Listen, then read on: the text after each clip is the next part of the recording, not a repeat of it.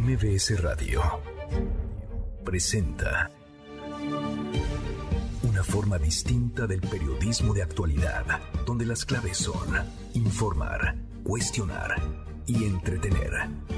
Manuel López San Martín en MBS Noticias. Viernes, viernes 12 de agosto, por fin es viernes la hora, con tres minutos movida. Muy movida esta tarde, hay mucha información. Soy Manuel López San Martín, gracias. Muchas gracias que ya nos acompaña. Acaban de estar como todos los días, como todas las tardes, todas las voces. Qué semana de horror de infierno en buena parte del país. Ayer Ciudad Juárez, esta misma semana Zapopan, Celaya, Irapuato, Sila, un montón de ciudades. ¿Qué está pasando?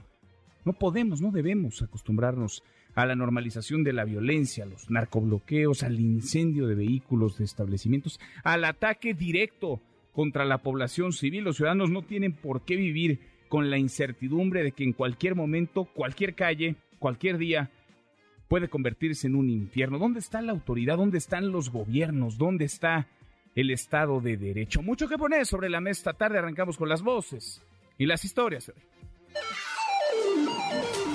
Las voces de hoy. Andrés Manuel López Obrador, presidente de México. Algo que no se había presentado y ojalá no se repita porque se agredió a la población civil inocente como una especie de represalia. Ricardo Mejía subsecretario de Seguridad Pública. Grupos delictivos identificados como los Chapos fueron atacados por un grupo rival denominado los Mechicles, generando una riña al interior de este centro penitenciario. Laura Velázquez, coordinadora nacional de Protección Civil. Hubo un sismo de magnitud 5.1 el epicentro fue en Ciudad Altamirano, en Guerrero. Fue el día de hoy a las 3.17 de la mañana, sin reporte de afectaciones hasta el momento. Violencia en Ciudad Juárez. Hay dos heridos allá adentro, ¿cómo? Sí, dos, aquí están dos lesionados vivos y allá cuatro, pero ya fallecidos. Los que se vayan acercando, hay nada más tranquilos, ya está controlado el 22.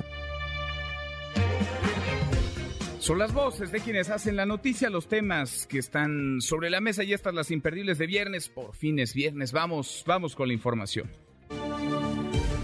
Un ataque directo, eso fue un ataque directo contra población civil ocurrido ayer en Ciudad Juárez, Chihuahua, donde grupos del crimen organizado mataron a nueve personas en distintos puntos de la ciudad, entre ellos un locutor de radio, tres compañeros de la estación Mega Radio Switch FM, quienes transmitían en vivo. Los ataques se dieron tras una riña en el Cerezo Estatal número 3, donde se enfrentaron los Chapitos y los Mexicles. Dos reos murieron. Es la voz del subsecretario de Seguridad y Protección Ciudadana, Ricardo Mejía, que intenta explicar lo inexplicable, el horror.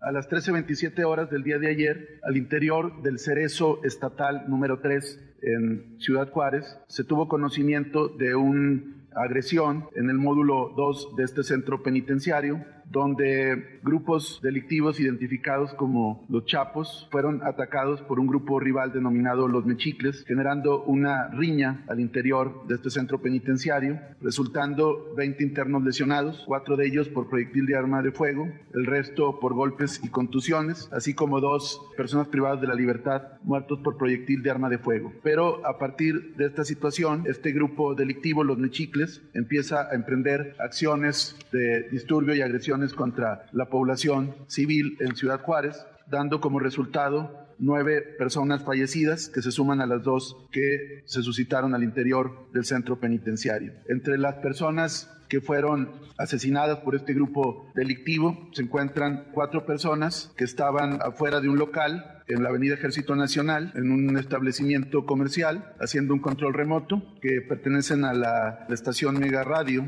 a Switch FM, y ahí se encontraba entre ellos un locutor de radio, Alan González. Los demás personas pues prestaban servicios a partir de un control remoto que se llevaba a cabo en ese local comercial. Finalmente comentar que a las seis de la fueron detenidas seis personas del grupo delictivo Mechicles que participaron en estos eventos criminales. Fueron detenidos a la una de la mañana tiempo de Ciudad Juárez, por parte de la Policía Municipal con apoyo del Ejército Nacional y la Guardia Nacional. Esto fue en la colonia Ampliación Aeropuerto. El alcalde Cruz Pérez Cruz nos informa que en estos momentos Ciudad Juárez está en calma, que se ha restablecido el orden público y que sigue junto con el resto de las autoridades la persecución a los que intervinieron en estos hechos derivados de la riña en el Cerezo 3 de Ciudad Juárez. ¿Sería cuánto? Pues esa es la explicación que no alcanza, no alcanza a hacerlo. Las preguntas se acumulan. ¿Dónde está la autoridad? ¿Dónde están los gobiernos? ¿Para qué ser gobierno si no se ejerce la responsabilidad primordial del Estado? Garantizar la seguridad de los ciudadanos. ¿Dónde está el Estado de Derecho? Claro que estas preguntas tienen respuestas mucho más complejas que pocos políticos, que pocos gobiernos, que pocas autoridades quieren responder. Respuestas que pasan por la profesionalización de las policías, por terminar con la impunidad, por hacer valer la ley. Eso que protestan cuando asumen los cargos y que rara vez en la práctica ejecutan, llevan a la práctica. Hasta el momento van 10 personas detenidas, los seis sujetos de los que habló Mejía Verdeja, el subsecretario de Seguridad, y quienes habían lanzado una granada contra un centro de rehabilitación, así como cuatro personas más que habrían provocado incendios con bombas molotov. Y a través de distintos comunicados, la Cámara Nacional de la Industria de la Radio y la Televisión FEMSA, que es dueña de las tiendas OXO, así como el Consejo Coordinador Empresarial y la Asociación Nacional de Tiendas de Autoservicio y Departamentales, condenaron las agresiones directas contra la población civil, así como en contra del locutor Alan González y los tres trabajadores de la radio que fueron asesinados. Exigen seguridad para los establecimientos comerciales y tranquilidad para los consumidores. Por su parte, la empresa Mega Radio suspendió de plano, suspendió la programación de sus radiodifusoras en Ciudad Juárez tras el asesinato de cuatro de sus compañeros. Hoy Ciudad Juárez es casi una ciudad fantasma, aunque ahora sí, con operativos del ejército, con la Guardia Nacional desplegada en toda la ciudad. El día después, cuando llegan las autoridades, cuando dicen que ya hay calma, cuando se juntan más elementos para garantizar la seguridad, cosa que no hicieron el día de ayer.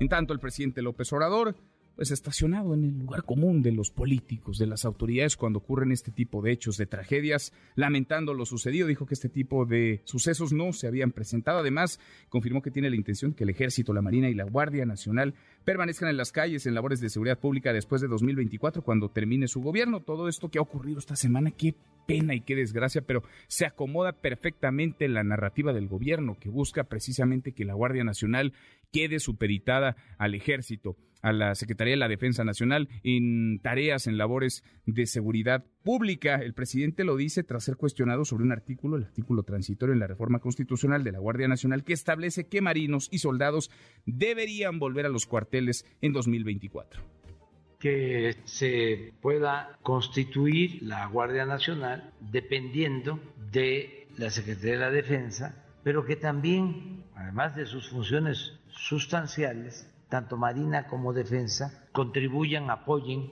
en labores de seguridad pública. Es que era y sigue siendo, ¿no? Por la concepción, para el pensamiento, para la visión de algunos, era normal de que estuviesen asaltando enfrente de un cuartel militar a un ciudadano y no pudiese constitucionalmente intervenir en fin, ahí están las explicaciones y las justificaciones las hemos escuchado a lo largo de toda esta semana. En otro tema, hoy, esperemos que así sea, hoy podría darse el rescate de los 10 mineros que siguen atrapados, 60 metros de profundidad en la mina El Pinabete, en Sabinas, Coahuila, tras el derrumbe registrado el pasado 3 de agosto.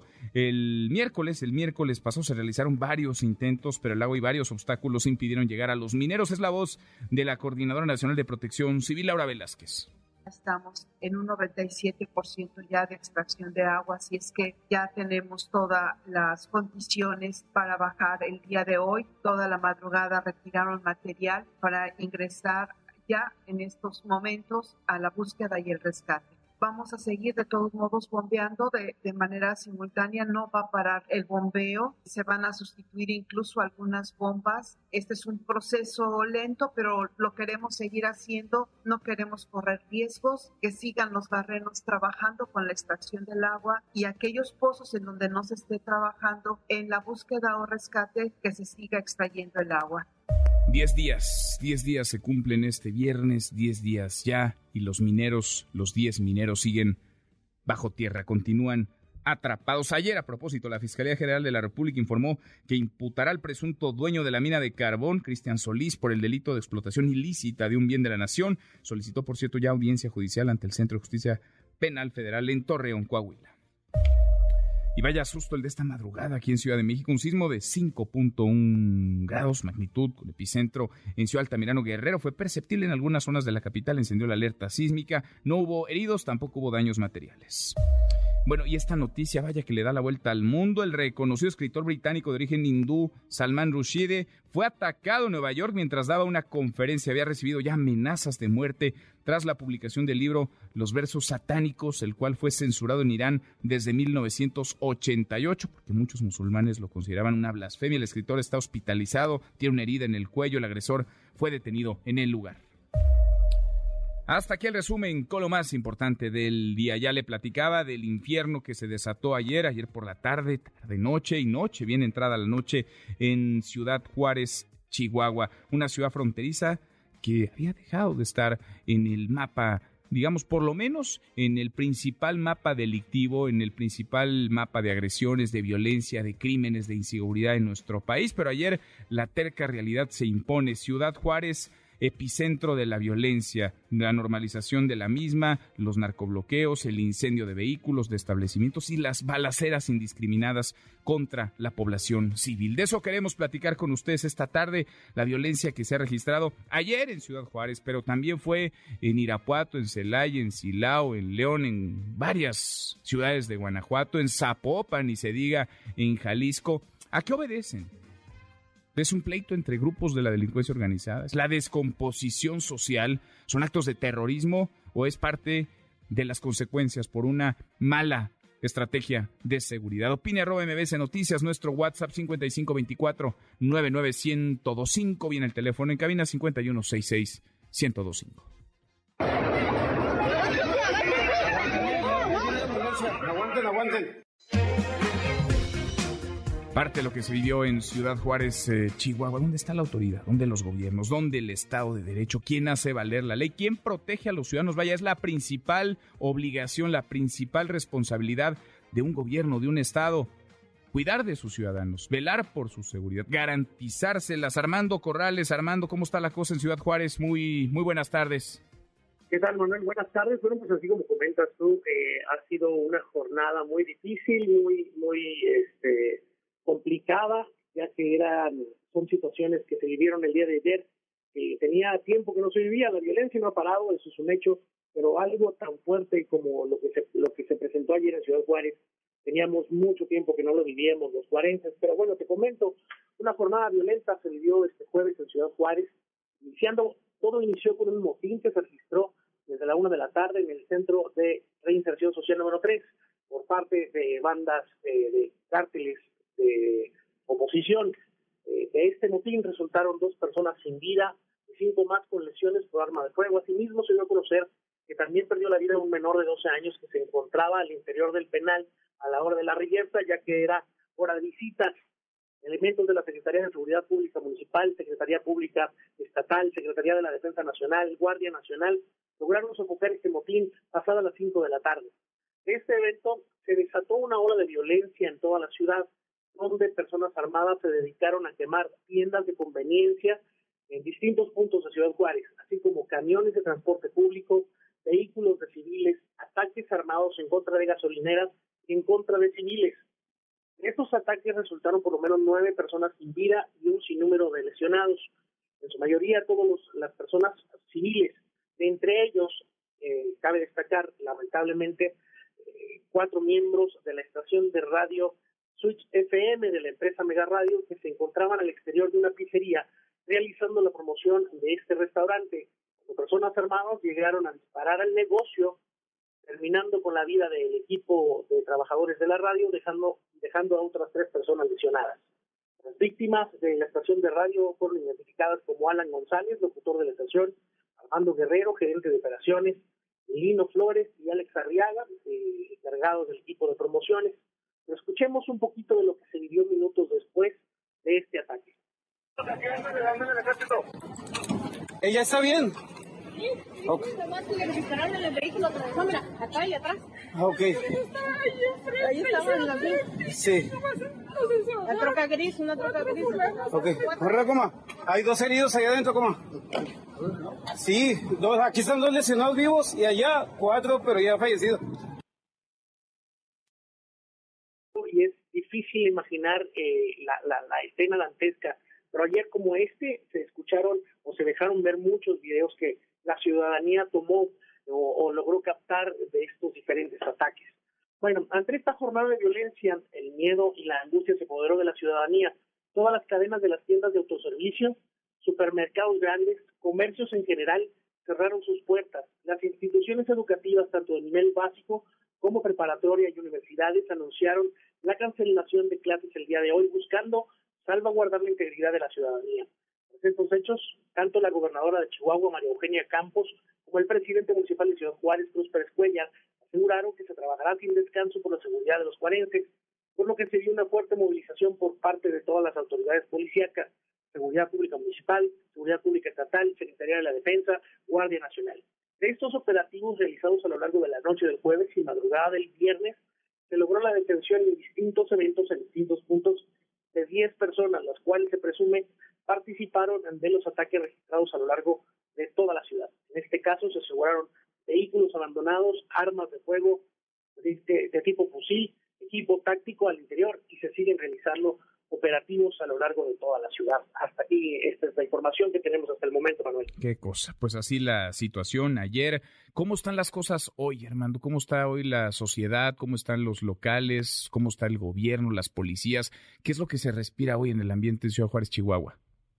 Es un ambiente muy difícil porque te, te comento, es una situación que teníamos muchos años que no se vivía, pese a que la violencia no, de, no, no cesa. Es una situación que teníamos muchos años que no se vivía. Las calles están casi vacías, las instituciones gubernamentales están vacías, no hay, no hay gente en las calles porque no hay clases en las escuelas, hay negocios que han decidido mantener, mantener cerrados los, locales, hay en ciertos puntos o en ciertos eh, eh, centros comerciales, debido a que muchos están cerrados, los que están abiertos tienen presencia exagerada de gente que realizan las compras necesarias de la despensa básica. Entonces hay largas filas en, en, algunos centros comerciales y bueno, pues las autoridades hace hasta unos instantes tuvieron una reunión de seguridad donde bueno, pues se está trabajando en los operativos que se van a estar realizando en las próximas horas. Lo que sí te comento es que muchos de los eventos públicos que se han anunciado para este fin de semana, este, tanto públicos como gubernamentales, uh -huh. este, han, se han estado cancelando. Por parte del gobierno municipal, bueno, pues se han anunciado que estos muchos de estos eventos se han tenido que cancelar este, por, por sensibilización, sensibilización a las víctimas este, y no tanto por el miedo que tenga el gobierno. Pues eso dicen, al menos eso es lo que lo que dicen las autoridades. Armando, gracias, pendientes de lo que sucede allá. Muchas gracias.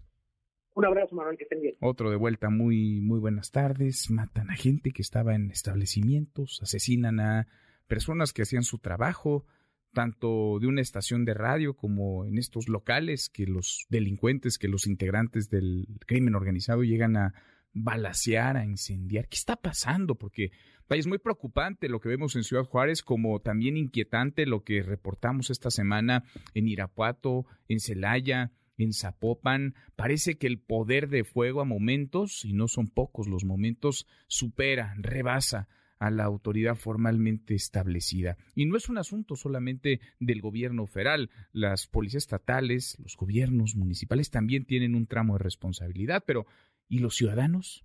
Porque la sociedad civil parece expuesta a las balas del crimen. ¿Con qué tranquilidad? Ya no diga usted, sale en la noche a divertirse en un bar, en un restaurante, no. ¿Con qué tranquilidad va usted a la tienda de la esquina? ¿Con qué tranquilidad va usted al Oxxo a comprar un producto? ¿Con qué tranquilidad sale usted a caminar a la calle, va a recoger a su hija, a su hijo a la parada del autobús? ¿Con qué tranquilidad? ¿Quién garantiza la seguridad, la tranquilidad, la paz de los ciudadanos en este país? Rocío Méndez del tema se habló en la mañanera, parte de la conferencia del presidente Rocío. Muy buenas tardes.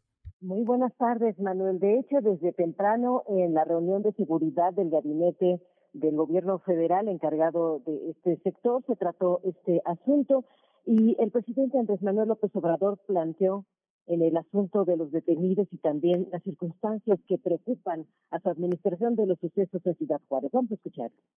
Sobre enfrentamientos en Ciudad Juárez entre grupos, perdieron la vida 11 personas, algo que no se había presentado y ojalá no se repita porque se agredió a la población civil inocente como una especie de represalia. No fue solo el enfrentamiento entre dos grupos, sino llegó el momento en que eh, empezaron a disparar a civiles, a gente inocente. Esto es lo más lamentable. Por su parte, el subsecretario federal de Seguridad, el señor Mejía destacó que ya hay detenidos de acuerdo a la información que le reportaron las propias autoridades locales. Vamos a escuchar.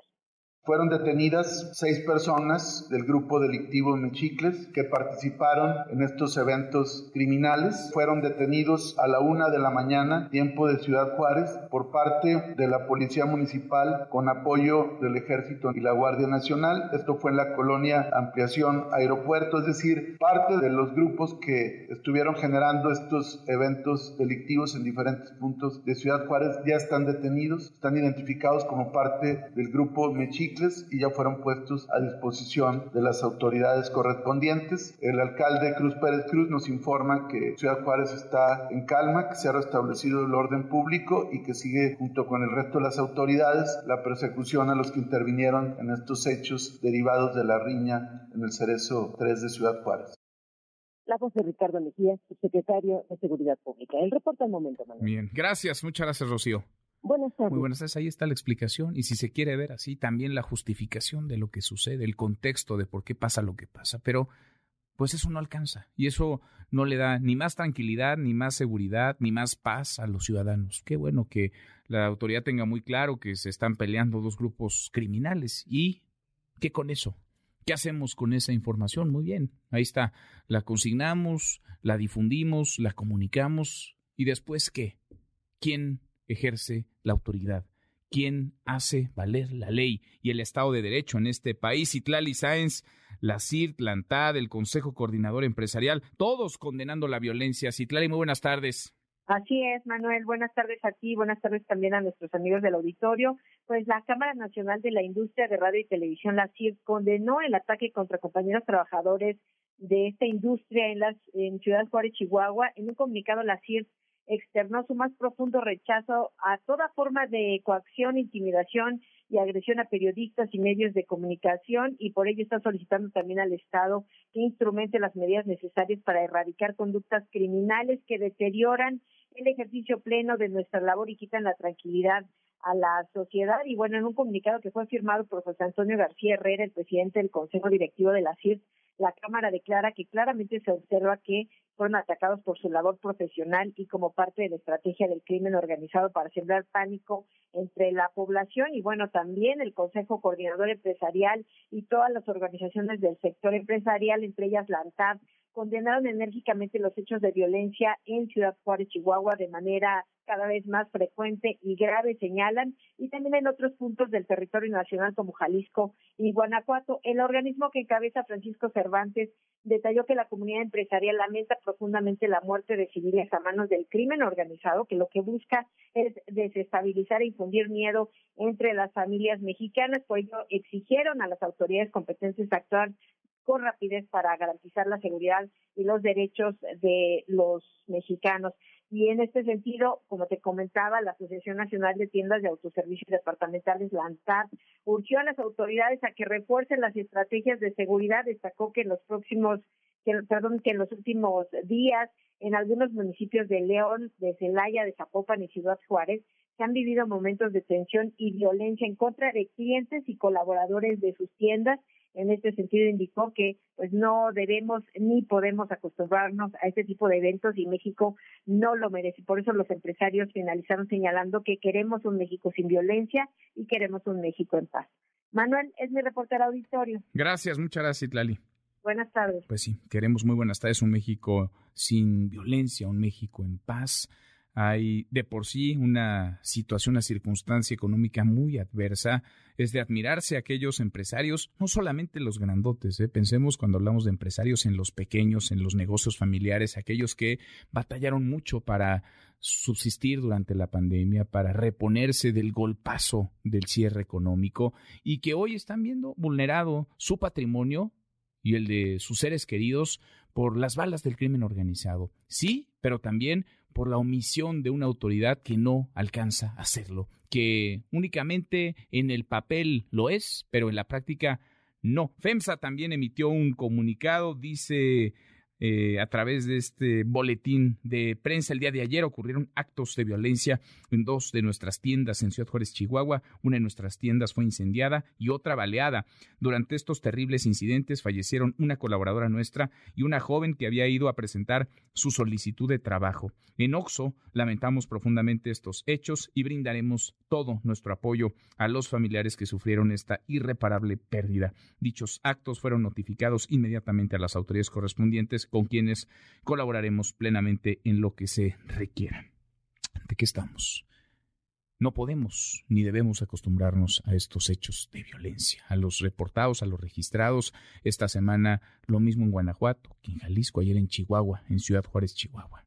No, no podemos ni debemos acostumbrarnos. Si es responsabilidad de la autoridad hacer valer la ley. Y si no pueden o si no quieren, pues entonces que se hagan a un lado, pero que no estorben. Habló Rosa Isela Rodríguez, la secretaria de Seguridad, precisamente sobre estos pocos hechos de violencia a lo largo de esta semana. René Cruz, René, ¿cómo te va? Buenas tardes. Hola Manuel, amigos del auditorio, muy buenas tardes. Así es, pues a pesar de estos hechos violentos registrados en los últimos días en Chihuahua, Jalisco y Guanajuato, la titular de la Secretaría de Seguridad y Protección Ciudadana, Rosa Isela Rodríguez, reiteró que la Estrategia Nacional de Seguridad Pública está dando resultados para lograr pacificar al país. Incluso Manuel destacó que las reuniones del Gabinete de Seguridad que se realizan de lunes a viernes en Palacio Nacional, pues también son un éxito. Escuchemos. En el gobierno del presidente Andrés Manuel López Obrador se tiene una sólida estrategia nacional de seguridad pública, que es nuestra guía para lograr la pacificación del país y está dando resultados. Estas reuniones las hizo, son probadas que tienen éxito porque es la disciplina y la constancia que te lleva a tener resultados. Al inaugurar la asamblea plenaria de la Conferencia Nacional del Sistema Penitenciario que se realizó en Veracruz, Rodríguez Velázquez sostuvo que este esquema de trabajo les permite actuar con inteligencia operativa. Escuchemos. Ese esquema de trabajo es el que nos permite actuar con inteligencia operativa en el territorio y tener resultados en la mayoría de los delitos de baja en la incidencia. El gobierno del presidente López Obrador tiene clara la política de cero corrupción y cero impunidad. Antes no se sabía dónde estaba la línea de actuación de la delincuencia y la autoridad. Hoy podemos decir con claridad que nosotros no tenemos pactos con delincuentes ni perseguimos intereses personales. Bueno, Manuel, pues a pesar de estas declaraciones de Rosa Isela Rodríguez, eh, pues el panorama parece ser distinto y es que de acuerdo con el reporte diario del Gabinete de Seguridad Federal, pues la jornada de violencia que se registró ayer en Chihuahua dejó como saldo 14 personas muertas. En 11 días la entidad gobernada por Maru Campos suma 62 homicidios dolosos, es decir, que cada día en promedio son privadas de la vida cinco personas. A la fecha, Chihuahua registra dos días con más de 10 asesinatos el martes 2 de agosto se registraron 13 víctimas y pues las de ayer que lamentablemente 14 personas perdieron la vida. Ayer se registraron 81 homicidios dolosos, de los cuales 14 se cometieron en Chihuahua, 8 en Puebla, en Baja California, la Ciudad de México y Guanajuato. Se contabilizaron 7 víctimas por cada entidad, mientras que en Jalisco y Nuevo León se registraron 6 asesinatos por cada estado. A la fecha, agosto acumula 839 homicidios, es decir, que cada día en promedio, Manuel, 76 personas son privadas de la vida. ¿Qué cosa? Oye, René, a ver, ¿de qué país hablaba Rosa? ¿Y se le está hablando de México? Así es, se está hablando de, de, México, ah, donde pues parece ser que esta estrategia que se implementa todos los días con la participación de la Sedena, de la Guardia Nacional, incluso de la Marina, pues está dando resultados, Manuel, al, grado tal que pues ya se está dice, logrando pacificar al país. Qué cosa, y lo presume y lo dice con esa vehemencia, con esa potencia, vaya, hasta en un mal momento, hasta es falta de sensibilidad, vaya, es un tacto de elefante hablar como habló la secretaria de Seguridad después de lo visto ayer en Ciudad Juárez, el miércoles en Irapuato, en Celaya, en Zapopan. Gracias, René. Muy buenas tardes. Muy buenas tardes. A ver, vamos a escuchar otra vez este México pacífico, este México sin violencia, sin inseguridad que dibuja la secretaria Rosa Isela Rodríguez. En el gobierno del presidente Andrés Manuel López Obrador se tiene una sólida estrategia nacional de seguridad pública, que es nuestra guía para lograr la pacificación del país y está dando resultados. Estas reuniones las hizo, son probadas que tienen éxito porque es la disciplina y la constancia que te lleva tener resultados. Éxito, resultados. ¿De dónde saca lo que dice Rosa Isela Rodríguez? ¿De dónde? ¿De dónde? Ayer lo que vimos en Ciudad Juárez fue el asesinato indiscriminado de civiles, la quema de establecimientos, de vehículos, el terror sembrado en las calles, el narco apoderándose del espacio público, atemorizando a los ciudadanos. ¿Quién le garantiza hoy a los chihuahuenses, sí, pero también a los habitantes de Jalisco, de Guanajuato, de, piense usted el estado que quiera, la paz, la tranquilidad. ¿Quién se los garantiza? ¿Dónde está la autoridad? ¿Dónde está el Estado de Derecho? ¿Dónde están los gobiernos? Y sobre todo, ¿en dónde está su principal tarea y responsabilidad? La de garantizar la seguridad de los y las ciudadanas. Le agradezco mucho estos minutos a Ignacio Manjarres Ayú, presidente de la Comisión Nacional de Seguridad y Justicia en Coparmex. Ignacio, gracias. ¿Cómo estás? Muy bien, gracias a Dios. Bueno, no tan bien porque vivimos aquí en Chihuahua y nos repercutió la ola que tuvimos acá en Ciudad Juárez el día de ayer, sin duda, la pérdida de vidas, como bien lo mencionas. Eh, te agradezco mucho la entrevista y a tus órdenes. Al contrario, te agradezco que platiques, que platiques con nosotros. Escuchamos a Rosa Isela Rodríguez decir que la estrategia de seguridad está funcionando, es exitosa, está dando resultados, pero luego nos eh, topamos con la realidad que es terca, Ignacio. Sin duda pues eh, como se dice coloquialmente, bueno, pues nosotros como ciudadanos tenemos otros datos y sobre todo la sensibilidad de lo que se nos está pasando en los diferentes territorios de la República Mexicana, el sector empresarial siendo afectado a través de la, destrucción, a través de la quema de, de, de, inmuebles y todo lo que afecta en la economía, sin duda este tipo de, terrorismo, hay que decirlo claramente, porque está infundiendo un miedo, un terror ante la población. Anoche la ciudad de Juárez estaba vacía totalmente, hoy por hoy, pues muchos negocios están cerrados precisamente previendo que no fuera a haber alguna repercusión del día de ayer, y eso se llama terror y eso nos afecta pues en lo familiar, en lo económico, en lo social y en todos los sentidos es algo la pérdida de vidas, y ahorita escuchaba por ahí lo que decía Rosicela. Bueno, pues en la administración, de acuerdo al secretariado del Ejecutivo del Sistema Nacional de Ciudad Pública, en los 43 meses que va de la administración, van 130.455 víctimas, o sea, personas que tienen la vida, y eso estamos hablando de 99 víctimas de homicidio por día. Entonces, bueno, pues perdón que nosotros traigamos otros datos que desgraciadamente o agraciadamente es la misma fuente que de alimentación que es el Secretariado del Ejecutivo del Sistema Nacional de Seguridad Pública. Esto, además de violencia e inseguridad, raya en el, en el terrorismo, Ignacio, porque lo que observábamos ayer en Ciudad Juárez, pues es el ataque contra población civil, es decir, es llegar a balacear, a masacrar a quienes están en un establecimiento haciendo alguna compra, trabajando, es decir, son gente que ni la debe ni la teme, que está por ahí, que está pasando por ahí, que está haciendo su vida cotidiana. Exactamente, y como bien lo decimos, es un terrorismo, porque ya no sabemos por dónde andar y que nos vaya a tocar una bala perdida, como se dice coloquialmente. Sin duda lo que pasó en Juárez es un hecho lamentable como el que pasó en Jalisco y Guanajuato, donde pues eh, ya no es, como dicen ahí las autoridades, que son enfrentamientos entre los grupos.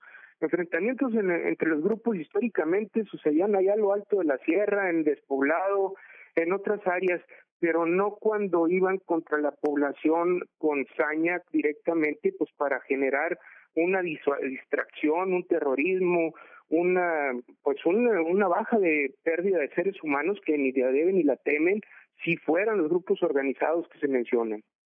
Sin duda. Ahora, ¿qué hacer, digamos, desde el empresariado? Ya leíamos el comunicado de la CIRT, de ANTAD, por supuesto del Consejo Coordinado Empresarial, de FEMSA.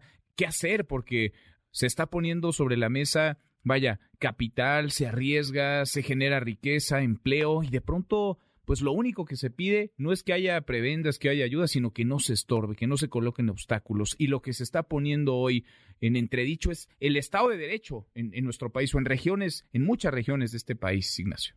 Efectivamente, muchas regiones. El Estado de Derecho, efectivamente. Pero ¿a quién le corresponde ponerle orden al Estado de Derecho? Pues es, es al gobierno en general, al Estado mexicano.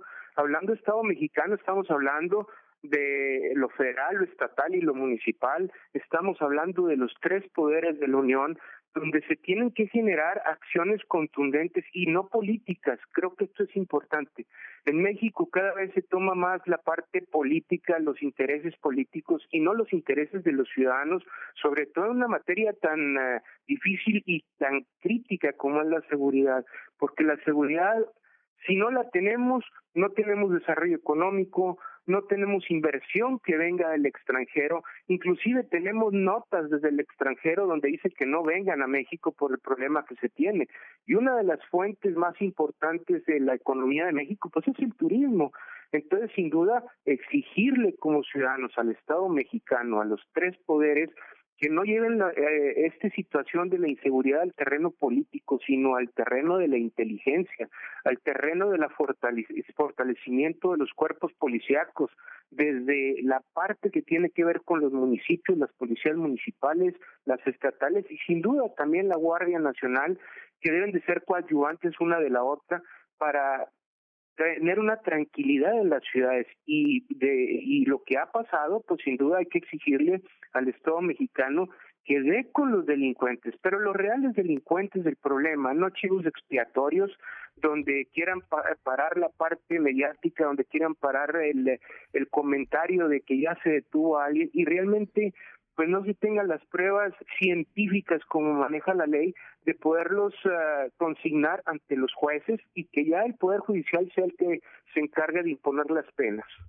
Pues sí, pues sí, qué, qué cosa, qué frustración y qué, qué impotencia, qué rabia, sobre todo cuando uno ve, pues sí, los locales, los establecimientos, los comercios, pero a las personas que estaban dentro siendo masacradas por las balas del crimen organizado que indiscriminadamente llegan y disparan contra quien se les ponga enfrente. No importa quién sea, no importa si son otro grupo rival o si son personas de bien que están haciendo un trabajo, que están haciendo alguna, alguna compra. Ignacio, te agradezco estos minutos. Muchas gracias muchísimas gracias a ustedes y como siempre la orden desde Coparmex. Gracias, muchas gracias. Saludos. Es Ignacio Manjarres Ayú, presidente de la Comisión Nacional de Seguridad y Justicia en Coparmex, el Consejo Coordinador Empresarial que, lo escuchamos, ya condenó los hechos de violencia acontecidos tanto en Ciudad Juárez como en Jalisco, en Guanajuato. Dicen porque el crimen organizado busca desestabilizar e infundir miedo entre las familias mexicanas. Diría yo, no solamente lo buscan, sino que lo han conseguido, han logrado desestabilizar e infundir miedo en buena parte del territorio nacional. Nora Bucio reaccionó también artículo 19, esta organización defensora de periodistas. Nora, buenas tardes. Así es, Manuel, te saludo con muchísimo gusto y de la misma forma al auditorio. Y como bien lo comentas, la organización Artículo 19 exigió a las autoridades de los tres niveles de gobierno que garanticen la integridad y seguridad de las y los periodistas que en cobertura de riesgo informan sobre la jornada de violencia registrada en las últimas horas en Ciudad Juárez, Chihuahua, donde al menos un locutor y tres trabajadores de una estación de radio fueron asesinados al momento de realizar su trabajo. A través de mensajes en sus redes sociales, la organización señaló que monitorea de manera permanente la situación de las y los periodistas que en esta ciudad realizan la cobertura de los hechos violentos y registran las posibles agresiones derivadas de su labor. Asimismo, dijo tener conocimiento del asesinato del locutor Alan González de la estación Switch FM y otros tres integrantes de la empresa radiofónica Mega Radio, registrado la tarde del jueves en Ciudad Juárez cuando realizaban una transmisión. Los hechos de violencia iniciaron en el interior de la cárcel, por lo que se atribuye fue una disputa por el control entre los grupos de narcotráfico. Este escaló hasta las calles de la ciudad donde fueron incendiados comercios, vehículos, se rafallaron negocios y otros hechos que dejaron personas heridas y fallecidas. Finalmente, artículo 19 hizo un llamado al gobierno de Chihuahua para que garantice el derecho a la información de la ciudadanía y, por consecuencia, la libertad de prensa. Manuel, la información. Gracias, muchas gracias, Nora. Muy buenas tardes. Muy, muy buenas tardes. Pues sí, la condena es unánime a la violencia, por supuesto, y que no quepa duda, la responsabilidad está perfectamente establecida, perfectamente estipulada. Es de los gobiernos, es de las instituciones. Es la principal responsabilidad en un Estado de Derecho el que se garantice la paz, la tranquilidad, la seguridad de los ciudadanos. Y si no pueden, pues que lo digan y entonces que den un paso a un costado, que se vayan, que se hagan a un lado, pero que no estorben. Si no pueden, que se vayan. Lo dijo Alejandro Martí hace años. Si no pueden, que renuncien. La hora con 43. Pausa, volvemos, hay más. Continúa con la información con Manuel López San Martín en MBS Noticias. MBS Noticias con Manuel López San Martín. Continuamos. Seguimos cuarto para la hora. Continúa la búsqueda contra reloj, una batalla contra el tiempo. Diez mineros siguen atrapados a 60 metros de profundidad en el Pinabete, en la mina del Pinabete, en Sabinas, Coahuila. Hasta allá vamos contigo, Camelia Muñoz. ¿Cómo estás, Camelia? Buenas tardes. Hola Manuel, muy buenas tardes para ti, para, para el auditorio. Te informo que hace aproximadamente una hora y media la Coordinadora Nacional de Protección Civil, Laura Velázquez Alzúa, informó que se está eh, barrenando en esta parte de, de este complejo minero para eh, establecer una barrera, con lo cual se impida la filtración de agua desde la mina de Norte a Pinabete para seguir con la reducción de los niveles de agua en el Pozo 2, donde, como te comento, hace aproximadamente hora y media se estimaba una altura de 70 centímetros. Sin embargo, eh, Manuel, bueno, ahorita platicando aquí con algunos trabajadores, nos mencionan que se logró reducir en ese tiempo a aproximadamente 50 centímetros. Entonces van avanzando la, el desfogue del agua y bueno, pues esa es una, una buena noticia que tenemos ahorita porque están instalando más bombas, están haciendo perforaciones y bueno, pues esto pudiera acelerar un poco eh, la extracción eh, del agua. Te comento que la funcionaria federal mencionó que una vez que estén en mejores condiciones, que te reitero, que siga bajando el nivel del agua en este pozo 2, bueno, podrían ingresar personal de la Sedena para el reconocimiento del área. Escuchemos. Son seis barrenos que sirven de contención entre la mina de Pinabete y la mina de Conchas Norte, que es de donde ingresa el agua. Entonces ahí se colocó toda una hilera de, de barrenos para que estén eh, este, el agua. Y esto nos permite trabajar en los tres pozos. Bueno, también te comento, te comento que la funcionaria federal explicó que una vez que se logren las condiciones, encenderá, bueno, pues ese personal militar y posteriormente los integrantes de la Brigada de Rescate de la empresa Minerales del Norte. Manuel, también, bueno, pues te comento que pues aquí están los familiares y seguimos con las historias de los mineros que quedaron atrapados desde el pasado 3 de agosto. Y este es el caso de Mario Alberto Cabriales, de 43 años de edad, eh, desde este, desde el primer día su papá no se ha movido de aquí, bueno, toda la familia, pero eh, don Antonio quiso platicar con nosotros y bueno, pues esto, esto fue lo que nos comenta respecto a las labores de rescate, donde él considera que ya es difícil que se encuentren con vida, pero lo que esperan es que puedan rescatar los cuerpos. Escuchemos. Pues de que los rescaten, si siguen bajando los medios, sí los van a rescatar, pero pues para mí es muy poca la esperanza que. Bueno, pues si los otros están, qué bueno, pero pues, es difícil. El hambre se aguanta, pero lo hacen. Deshidrata el cuerpo. El cuerpo perdió tres litros de agua diario.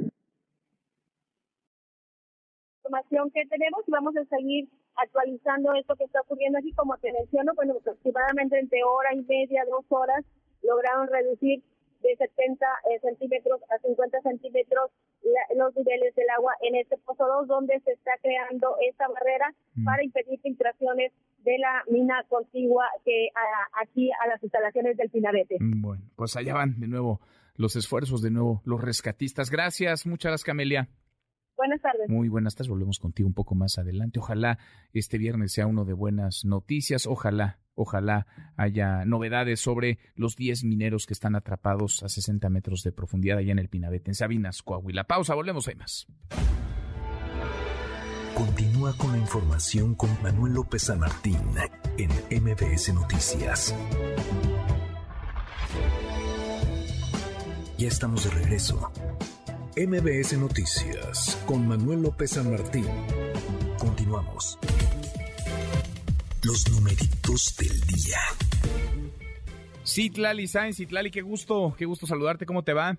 Hola Manuel, buenas tardes a ti, buenas tardes también a nuestros amigos del auditorio. Te presento a continuación cómo están operando en este momento los principales indicadores del mercado cambiario, bursátil y petrolero. El Dow Jones Industrial está ganando 0.85%, sin embargo pierde el Nasdaq 0.64% en esta jornada. El S&P BMW de la Bolsa Mexicana de Valores gana 0.33%, se cotiza en 48.623.11 unidades. En el mercado cambiario, el dólar en ventanilla bancaria se compra en 19 pesos con 26 centavos, se vende en 20 pesos con 33, el euro se compra en 20 pesos con 13 y a la venta se ubica en 20 pesos con 65 centavos. Finalmente, Manuel, te comento cómo se cotiza la criptomoneda más conocida, el Bitcoin. Al momento se compra en 476.235 pesos por cada criptomoneda. Manuel, es mi reporte. Buenas Gracias. tardes. Gracias. Buenas tardes, Itlali. Cámbiate a HSBC y obtén un reembolso de hasta 6 mil pesos. Y si pruebas, presenta. ¿Y si el jitomate bola y la papaya maradol me dieran un dinerito extra? ¿Y si esto ya es posible? Cámbiate a HSBC y obtén un reembolso de hasta 6 mil pesos. ¿Y si pruebas? Consulta requisitos, términos, condiciones de contratación, comisiones y condiciones de la promoción en www.hsbc.com.mx. Economía y finanzas. Eduardo Torreblanca. Lalo, qué gusto, qué gusto saludarte, ¿cómo estás? Igualmente, Manuel, gusto en saludarte. Buenas tardes al auditorio. Hablábamos de la violencia desatada ayer en Ciudad Juárez, Chihuahua.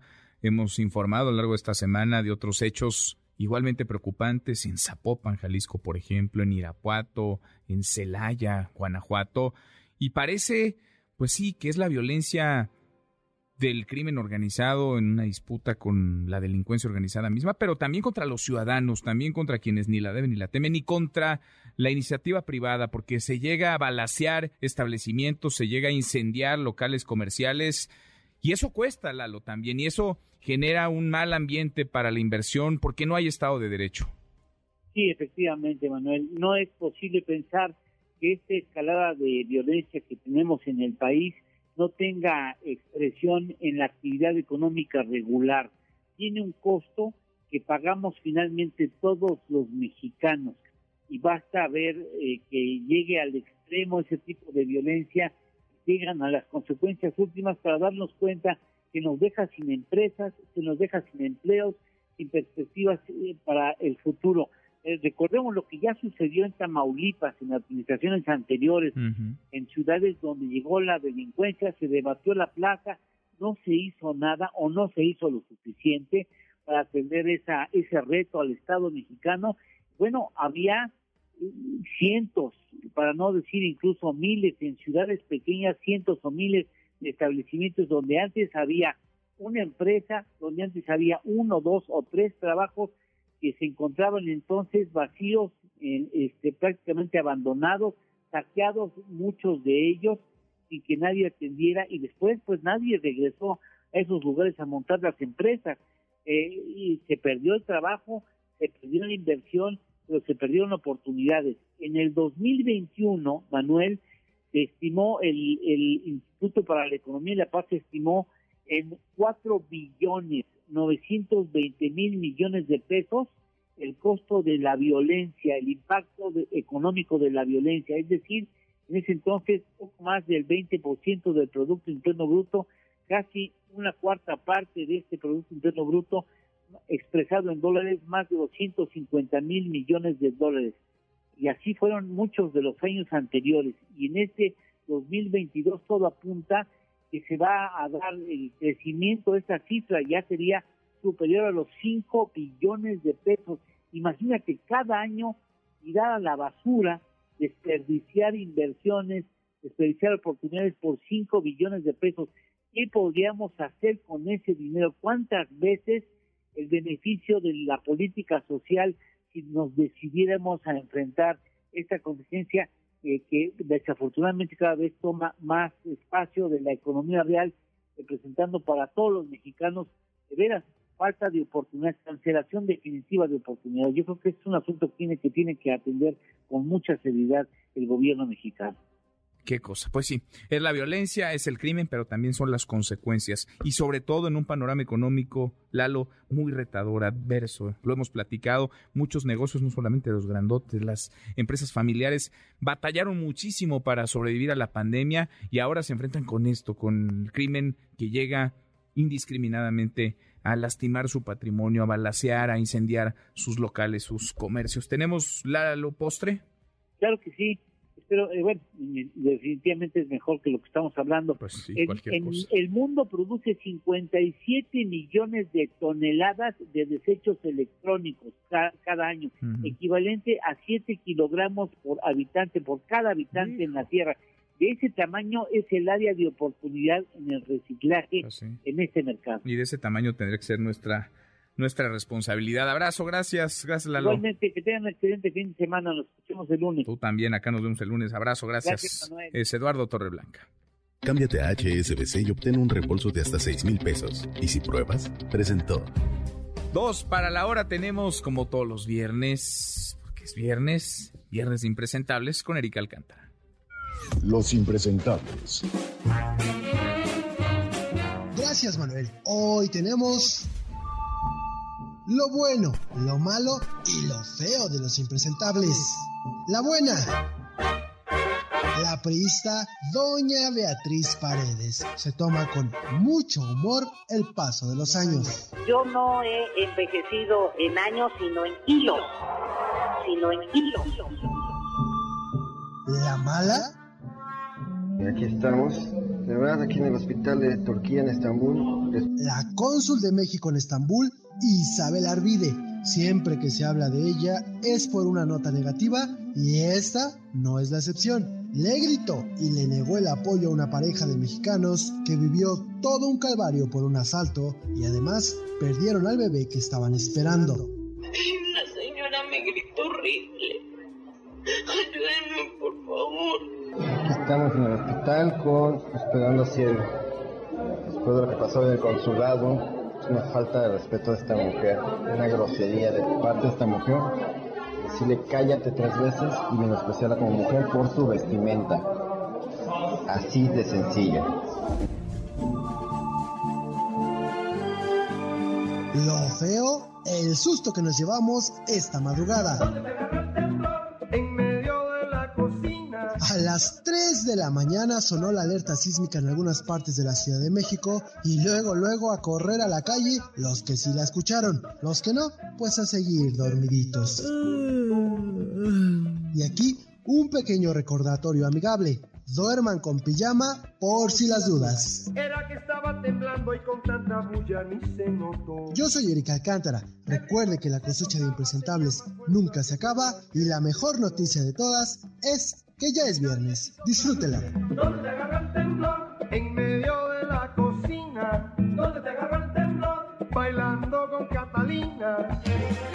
Abrazo grande a Eric, nuestro muy querido Eric Alcántara, que está recuperándose bien afortunadamente del COVID-19. Abrazo grande también a nuestra muy querida Guille Gómora, jefa de información de este espacio, que anda en las, en las mismas. Esperamos ya tenerlos de vuelta acá la próxima, la próxima semana. Cerramos esta primera hora, Loren. Punto, pausa, volvemos con la segunda, que hay más, mucho más. Continúa con la información con Manuel López San Martín en MBS Noticias. Ya estamos de regreso. MBS Noticias con Manuel López San Martín. Continuamos. Lo que se tocaba tenía más fuerza que todo aquel temblor. Nadie quiso salirse para dejar ese pachangón. ¿Dónde te agarró el temblor? En medio de la cocina. ¿Dónde te agarró el temblor? Bailando con Catalina. ¿Dónde te agarró el temblor? En casa de la vecina. ¿Dónde te agarra el temblor? Muy cerquita del portón.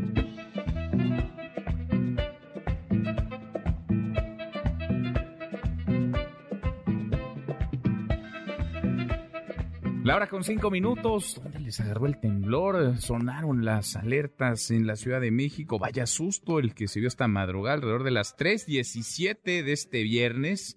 Habitantes de la Ciudad de México y el Estado de México conocieron las pijamas de sus vecinos porque varios se levantaron, salieron de sus casas despertaron por un sismo magnitud 5.1 con epicentro en Ciudad Altamirano Guerrero. Afortunadamente hubo saldo blanco, solo quedó en susto. Por cierto, la jefa de gobierno capitalina Claudia Sheinbaum negó que las bocinas del C5 donde se activa la alerta sísmica hayan fallado. Esto dijo. No, el sistema. Juan Manuel nos puede dar una nota específica, pero tuvo que ver con la magnitud del sismo. Pero sí sonaron los altavoces de la ciudad. Pero en efecto hubo algunos que no sonaron, pero tiene que ver con la magnitud del sismo tiene que ver con la magnitud del sismo, pero sonaron unos y otros no. ¿Cómo? En fin, revisamos las redes, cómo se mueven las cosas en Twitter. Caemos en las redes.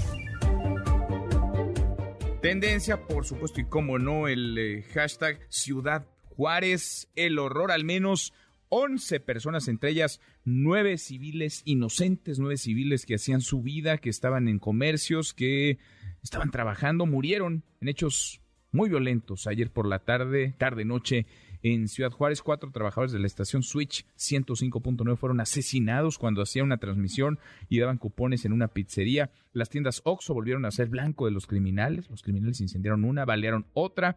Una trabajadora murió, también una joven que había ido a pedir trabajo. Todo comenzó una riña una riña que dejó dos reos muertos en el cerezo de la ciudad. Es el presidente López Obrador condenando estos hechos. Lo de siempre, pasa la tragedia, viene, pues viene la enérgica condena, la explicación que no alcanza a justificar lo injustificable, la inseguridad, la violencia desatada.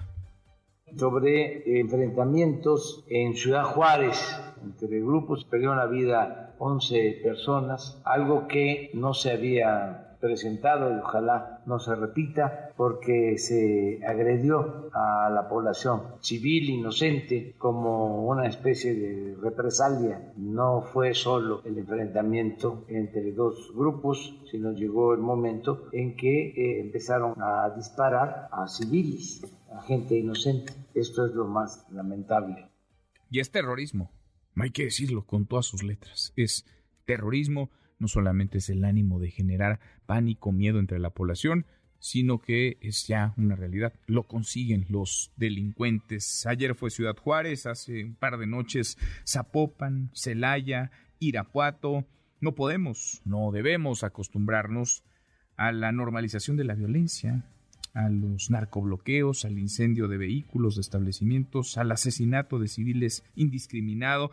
No tienen, los ciudadanos no tienen por qué vivir con la incertidumbre de que en cualquier momento, cualquier calle, cualquier día puede convertirse en un infierno. ¿Dónde está la autoridad? A propósito de violencia, la, la amenaza, el amago, los ataques a la libertad de expresión pues no acaban. Juan Manuel Partida, presidente de la Asociación de Periodistas de Sinaloa, recibió amenazas eh, telefónicas. Karina Méndez, platícanos, Karina, buenas tardes, ¿cómo estás?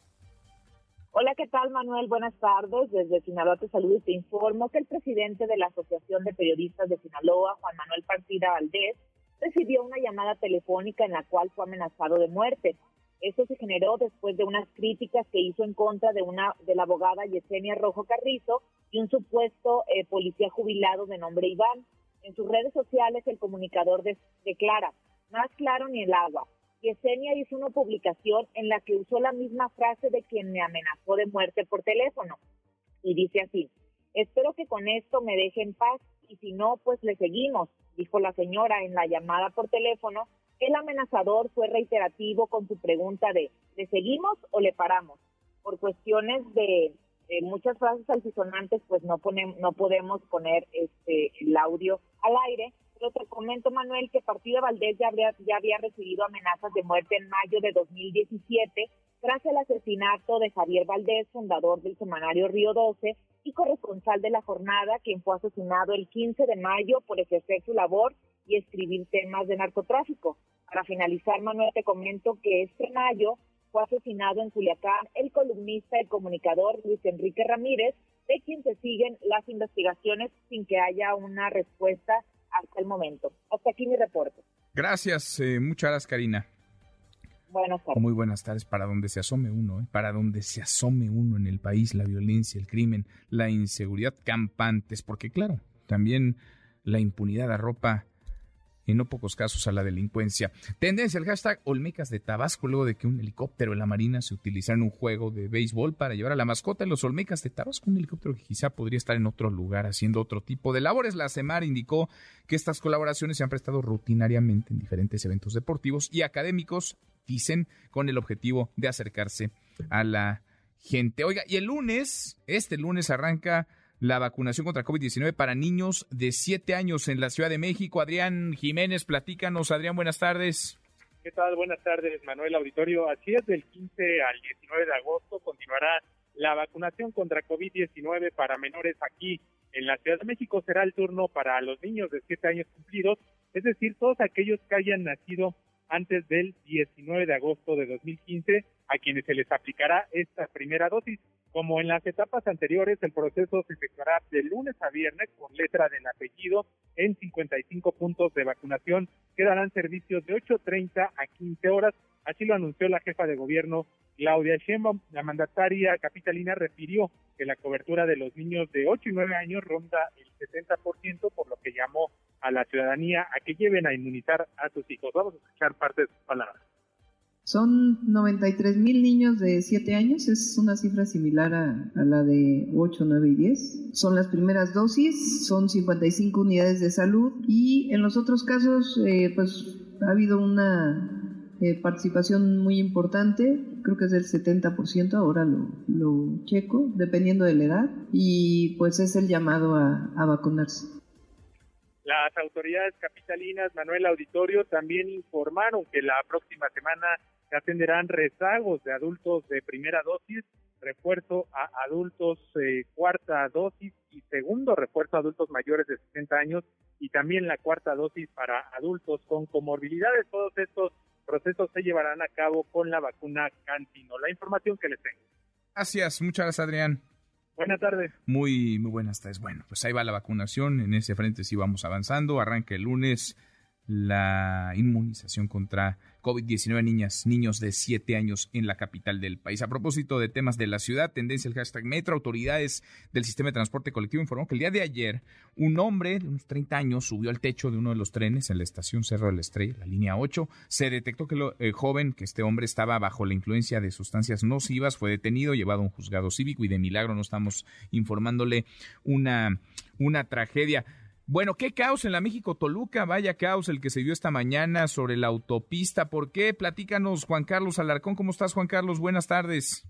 ¿Qué tal? ¿Cómo te va? Gracias. Eh, muy buenas tardes, Manuel. Bueno, pues este amanecer fue bastante movido para los servicios de emergencia, muy cerca de la autopista México-Toluca y también la zona de Vasco de Quiroga se registró un incendio en un asentamiento irregular, esto es en la colonia Tlatechico, alcaldía Álvaro Obregón. Ahí supuestamente habitaban pues al menos unas 10 familias y señalan ellas que esta mañana llegó un grupo de personas, ellos señalan a trabajadores de la alcaldía Álvaro Obregón que llegaron a golpearlos y a prenderles fuego. Sin embargo, esto fue desmentido poco después por la propia alcaldesa Lía Limón, mencionando que es un premio irregular, que sí se realizó un operativo para un desalojo sin llegar a esos extremos. Sin embargo, pues estas eh, casas improvisadas de madera ardieron totalmente y esto generó la llegada de elementos de la Secretaría de Seguridad Ciudadana y también del personal del Cuerpo de Bomberos. Rápido lograron controlar el incendio, pero después estas personas, sumamente inconformes por lo acontecido, decidieron bloquear la glorieta de Vasco de Quiroga, muy cerca de la Universidad eh, que se ubica a unos cuantos eh, metros, la Universidad Iberoamericana, y posteriormente, después de este bloqueo, se trasladaron hacia los carriles laterales de la autopista México-Toluca, que también afectó una parte de los carriles centrales, y ahí justamente llegaron elementos de tránsito para dialogar con ellos y hacerles notar de la gravedad de haber cerrado esa vialidad, dado que había una larga fila de automóviles sobre la autopista México-Toluca, algunas unidades médicas, incluso transporte público, transporte de carga, pero finalmente, Manuel, después de varias eh, conversaciones, más o menos una hora aproximadamente, estuvieron bloqueando esa vialidad y finalmente decidieron reabrir esa autopista llegaron a un diálogo con las autoridades eh, de la alcaldía del gobierno central para establecer pues una mesa de acuerdos para llevar para ver de qué manera pueden ayudar también a estas personas que pues bueno esta mañana perdieron prácticamente todo lo que tenían en un predio donde se asentaron de manera irregular. Manuel, el reporte que tengo. En fin, bueno, ya a estas alturas, Juan Carlos, está normalizado, ¿no? El, el tránsito en la México-Toluca. se, se normalizó, costó muchísimo trabajo poder eh, llegar al flujo regular dada la cantidad de automóviles que quedaron pues estacionados, parados literalmente, pero para este momento todo fluye con normalidad. Bueno, qué bueno, gracias, muchas gracias Juan Carlos. Un abrazo, buenas tardes. Otra vuelta, muy buenas tardes. Oiga, ¿qué historia está? Es tendencia el nombre de Salman Rushdie, el escritor británico-estadounidense que fue apuñalado en el cuello en plena conferencia. Estaba al oeste de Nueva York, fue trasladado a un hospital en helicóptero. Hasta ahora se especula mucho sobre su estado de salud. Había sido ya amenazado de muerte por el ayatolá Yomeinini por la publicación de su libro Versos satánicos. El agresor está detenido, fue detenido por la policía local. En fin, qué historia, porque además pues es un evento es un evento público en el que sucede esto. Nos viene a la memoria lo que le ocurrió a Shinzo Abe, el ex primer ministro de Japón, hace pues algunas semanas. Estaba también en un evento público, estaba él en una meeting, un acto de campaña y lo mataron a tiros. Lo mataron a tiros frente a simpatizantes de su, de su grupo político. La mejor liga de fútbol del mundo tiene una nueva casa. Paramount Plus es la casa de la Liga Premier con 380 partidos en vivo. Suscríbete ahora en paramountplus.com y comienza tu prueba gratis por 7 días. Paramount Plus, la nueva casa de la Liga Premier, presenta. Deportes con Nicolás Romay en MBS Noticias. Querido Nico, qué gusto, qué gusto saludarte. ¿Cómo estás? Muy bien, Manuel, encantado de, de, saludarte, a ti y a toda la gente que está con nosotros, que nos acompaña como cada tarde. A ver, tengo la, la, información, ¿te parece si la doy y tú profundizas en el porqué de las cosas? A ver, delicado el asunto, Nico, preocupante, dinos. Reprograman el partido Juárez contra Pachuca ante las circunstancias actuales de Ciudad Juárez la Liga MX determinó reprogramar con fecha por definir el partido de la jornada 8 entre los clubes Juárez y Pachuca, que se jugaría originalmente este sábado 13 de agosto, el día de mañana. Se reprograma. Entonces, mañana no hay juego en Ciudad Juárez, Nico. Está cancelado hasta nuevo aviso, porque sí, o sea, está reprogramado, pero no ponen una fecha. Uh -huh. O sea, no es que nos digan el domingo se juega sí, o el lunes sí, se juega. Sí. Entonces, mejor que tú nos expliques qué está pasando. Qué, qué, preocupante. Entonces, es la violencia desatada en Ciudad Juárez. Sí, dábamos cuenta, Nico, de lo que ocurre y este tipo de hechos, pues denotan la ausencia de Estado, la falta de Estado de Derecho y la vaya, la falta de gobiernos de autoridad que se hagan valer. Es Ciudad Juárez ayer, lo han sido a lo largo de esta semana, Zapopan, Celaya, Irapuato. La normalización parece de la violencia, los narcobloqueos, el incendio de vehículos, de establecimientos, el ataque indiscriminado contra civiles, porque ayer balearon a civiles que hacían vida cotidiana, los ciudadanos que no tendrían por qué, pero están viviendo así con la incertidumbre de que en cualquier momento, cualquier calle, cualquier día pueda convertirse en un infierno y esto empieza a tener consecuencias en, en muchos frentes y el mundo del deporte, Nico, el fútbol, pues no, no es la excepción. Y es preocupante, ¿no? Es eh, preocupante, no, no porque no se pueda jugar un partido de fútbol, sino el por qué no se puede jugar un partido de fútbol, ¿no? Eh, es muy triste. y lo explicas perfectamente bien, Manuel. Pero bueno, terminemos con la jornada, si, si te parece. El día de ayer, eh, Querétaro y San Luis empataron uno por uno. Fue un buen partido de fútbol. Querétaro termina rascando el empate en los últimos minutos. Hoy, a las nueve de la noche, Nicaxa contra Rayados, Cholos contra Puebla. El día de mañana tenemos León contra Mazatlán, Pumas contra América y Chivas contra Atlas. Buenos partidos los que tenemos, ¿eh? Porque hay clásico capitalino, por decirlo de alguna manera, entendiendo la rivalidad que hay con Pumas y América y Chivas contra Atlas, clásico tapatío. Clásico tapatío este fin de semana. Sí. A ver si ganan las Chivas que no han ganado en lo que va el torneo. Veremos si Chivas en su casa, en las apuestas van como favoritos el Guadalajara, ¿eh? vamos a ver ¿Ah, si, sí? si, lo pueden capitalizar. Y el domingo tenemos Cruz Azul contra Toluca y Tigres contra Santos. Tigres Santos, Cruz Azul, Toluca. Buenos partidos y la nota triste, pues extra cancha, esto que nos decías ya, se pospone, se reprograma, se cancela por ahora al se menos. Se cancela, yo diría. Por Pues más sí. que digan reprogramar, reprogramar es cuando dices, oye, no se juega el sábado, pero se juega el domingo. sí. Aquí lo están cancelando. Acá man. no hay fecha. ¿Quién hay- no hay sabe fecha. cuándo se pueda jugar? Sí, tal cual, lo dices muy bien. Y es, Es- por la es violencia triste. además. Qué, qué pena, qué pena. Sí. Manuel, temas del Balón de Oro. Salieron los 30 nominados para el Balón de Oro que entrega la revista France Football. Adivina quién sí está y quién no está. A ver, a ver, a ver. ¿Quién sí es? Me vas a hablar de Messi y de Cristiano Ronaldo seguramente, ¿no? Correcto. A ver, uno de ellos sí está, el otro no. Uno sí está, el otro no está. Uy, sí está Lionel Messi. Por eso te dedicas a las noticias, querido. No Manuel. me digas, eh, sí está Cristiano Ronaldo, no está Lionel Messi. ¿Hace cuánto no estaba Lionel Messi? Sí está Cristiano Ronaldo dentro de los 30 nominados y Lionel Messi no está. Qué barbaridad. Bueno, Sí, con mucha polémica, ¿verdad? Pues Es me verdad. imagino, me Ninguno de los dos lo iba a ganar. O sea, Cristiano no lo va a ganar. Yo creo que hay tres candidatos que son Karim Benzema, sí. Kevin De Bruyne y Thibaut Courtois. Eh, eh, uno de esos tres se, se lo, se lo llevará, pero sí llama la atención que entre los 30 mejores esté Cristiano y no esté Messi. Híjole, tenía mucho, ¿no? Que no pasaba algo así. Tenía mucho. Tenía mucho que no estaba Messi. No, décadas, sí, sí. sí. Órale. En fin, bueno. Bueno, bueno, bueno. Pues eh, mucha actividad deportiva, la nota triste y queda ahí para el registro. Insisto, es una muestra, un botón de muestra de la ausencia de autoridad, lo que sucede en Ciudad Juárez y el que se tenga que cancelar, lo dices muy bien, cancelar el partido entre Pachuca y Ciudad Juárez. Cuando ya se trastoca la vida cotidiana de una ciudad, de sus habitantes, pues vaya es el fracaso del Estado, el fracaso de la ley, el fracaso de los gobiernos, el fracaso de la autoridad, Nico. Es preocupante, ¿no? Es preocupante. Insisto, lo menos es que no se juegue un partido de fútbol. Es el por qué. Sin duda, sin duda. Abrazo grande, Nico, lo escuchamos en un ratito. Igualmente, Manuel, los esperamos 3 de la tarde. Marca claro por MBS Radio en esta misma estación. Nicolás Romay con los deportes pausantes, una vuelta por el mundo de la mano de mi tocayo Manuel Marín y volvemos, hay más.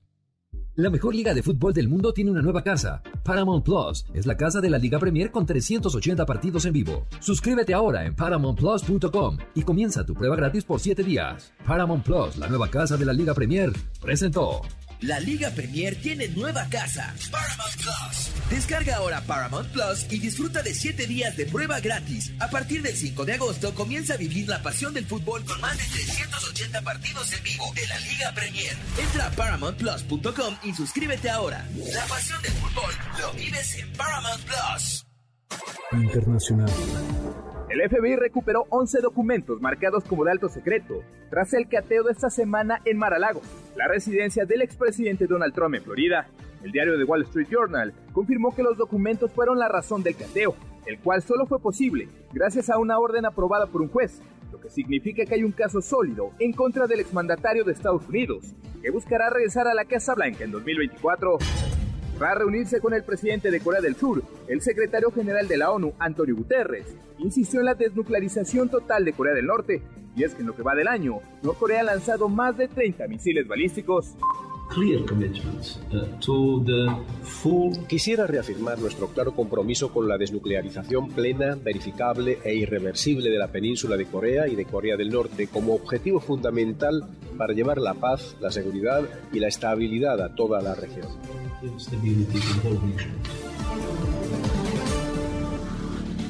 Continúa con la información con Manuel López San Martín en MBS Noticias. MBS Noticias con Manuel López San Martín. Continuamos.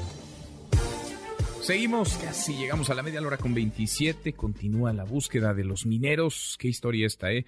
Desde hace 10 días hay 10 mineros, 10 personas atrapadas a 60 metros de profundidad en el Pinabete, en la mina El Pinabete, esto en Sabinas, Coahuila. Nadie se mueve, son trabajos a contrarreloj, es una batalla contra el tiempo. Camelia Muñoz, tú estás ahí, Camelia, volvemos contigo. ¿Qué novedad? ¿Hay avance? ¿No hay avance? ¿Nos da para ser, aunque sea un poquito optimistas la situación? Cuéntanos, Camelia. Buenas tardes.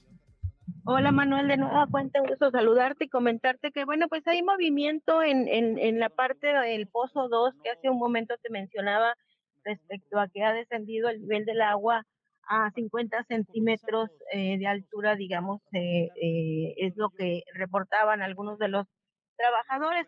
Te comento que, bueno, la, la coordinadora de protección civil del gobierno federal, Laura Velázquez Alzúa, bueno, pues daba a conocer que esperan que las condiciones sean mejor para que puedan introducirse de nueva, de nueva cuenta, perdón, el personal militar y las brigadas de rescate. Escuchemos. No hay riesgo alguno, eh, el gas es lo óptimo, no tenemos ningún riesgo, los niveles también son óptimos.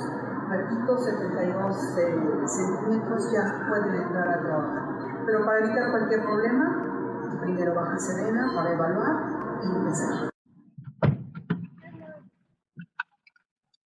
Sí, eh, te comento, bueno, eh, hay algo de movimiento en esta parte del Pozo 2 hace unos minutos eh, trascendió que sí habían logrado ingresar algunos eh, elementos de protección civil del gobierno de Nuevo León.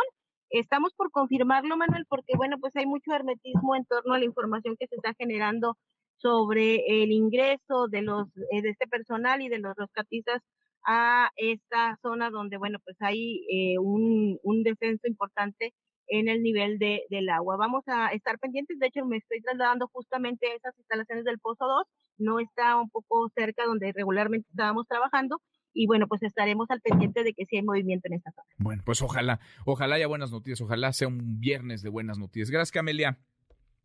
Buenas tardes. Muy, muy buenas tardes. Diez días han pasado, la esperanza, pues la esperanza ahí está, las familias también esperan un milagro, aunque se antoja difícil, muy difícil con el correr de los días, con el pasar de las horas. Habló del tema el presidente López Obrador, más de la mañanera. Rocío Méndez. Rocío, buenas tardes. Buenas tardes, Manuel. Desde muy temprano el gobierno federal, federal advirtió que ya había condiciones para poder comenzar el rescate de estos 10 obreros atrapados en la mina Pinabete, pero también hay que destacar que bien esta fue colocada como una prioridad de la administración federal, el rescate de los mineros también se habló de la investigación sobre los hechos ocurridos que derivaron en este accidente. Vamos a escuchar.